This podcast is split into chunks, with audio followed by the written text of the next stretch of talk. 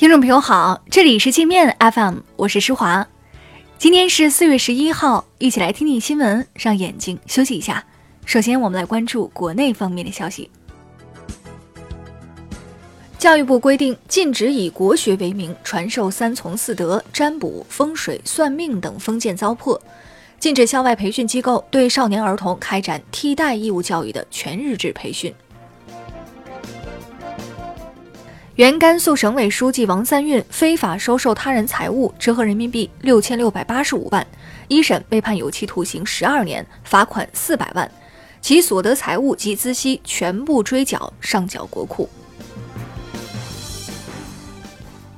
安徽又出了一起抢匪牵出的腐败大案，安徽省交通厅厅长施平涉嫌严重违纪违法被查处。他家曾遭抢匪入室抢劫，被抢走价值一百三十多万的财物。海口公安分局一名副局长下海经商后成了黑老大，以他为首的涉黑涉恶团伙称霸一方，贩卖毒品、非法采矿、寻衅滋事，无恶不作。被捕时，这家伙自称是警察的老战友，要求警方善待他。我爱我家租房合同被曝存霸王条款，有北京租客称，租住我爱我家房子到期续租，却还要再次缴纳中介费，如不缴纳，中介便随意更换密码锁密码。有律师表示，我爱我家的这一行为已构成消费欺诈。四川华通系公司以十七名员工的名义，先后向小额贷款公司贷款一亿多元，事后无力偿还。导致这些员工背上巨额债务。华通系曾因放出豪言要收购美国悍马，名噪一时。范冰冰将复出参演跨国特工电影《三五五》，这是范冰冰被查税后参演的第一部电影。华谊兄弟退出制作，不再投资该片。郑州一小伙结婚当天，在朋友撺掇下穿上鬼子军服迎娶新娘，在大街上招摇过市，被警方训诫。让他穿鬼子军服的三个家伙，两个被行政拘留十天，一个被拘留七天。真不知道这几位朋友到底是怎么想的。我们再来关注国际方面的消息：澳大利亚立法强制通信企业为澳洲政府安装后门，以方便政府收集他国情报和公众隐私。谷歌、苹果、亚马逊等多家科技巨头均表示严重关切，称该法案威胁了全世界的网络安全。韩国全球抢先推出 5G 手机，但网络相当糟糕。韩国用户发现，5G 手机经常断网，即使在首尔也无法正常使用，只要有障碍物阻挡，5G 信号马上就没了。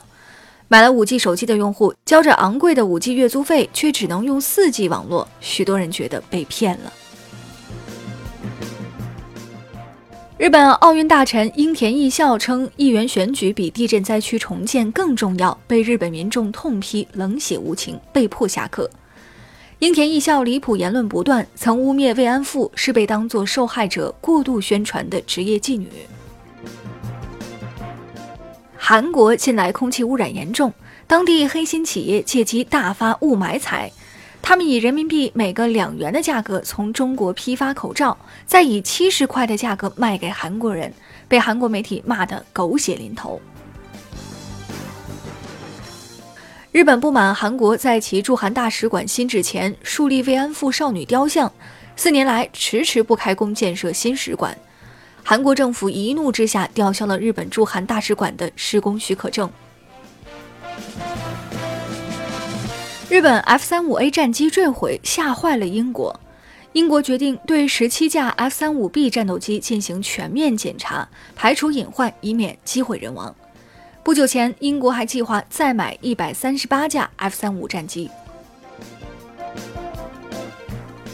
金正恩在朝鲜劳动党中央政治局扩大会议上说，要自力更生，发展朝鲜民族经济，给误以为能通过制裁让朝鲜屈服的敌对势力以沉重打击。阿尔巴尼亚首都机场一架奥地利航班遭劫匪持枪抢劫，一千万欧元的现金被抢走，一名劫匪被机场警察打死，四人被捕，另外至少三人逃脱。美国一男子参观兵马俑巡展时，偷偷搬走兵马俑的一根手指，被陕西文物部门起诉。十二名美国陪审员中，竟有七人认为这个家伙破坏文物只是醉酒的鲁莽行为，不是犯罪。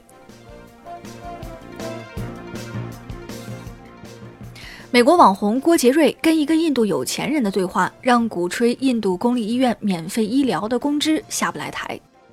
那个有钱人对郭杰瑞说。在印度，如果你想杀死一个人，就送他去公立医院。那好了，以上就是今天节目的全部内容了。感谢您的收听，我是施华，欢迎您下载界面 App，在首页点击试听，找到界面音频，更多精彩内容等着您收听。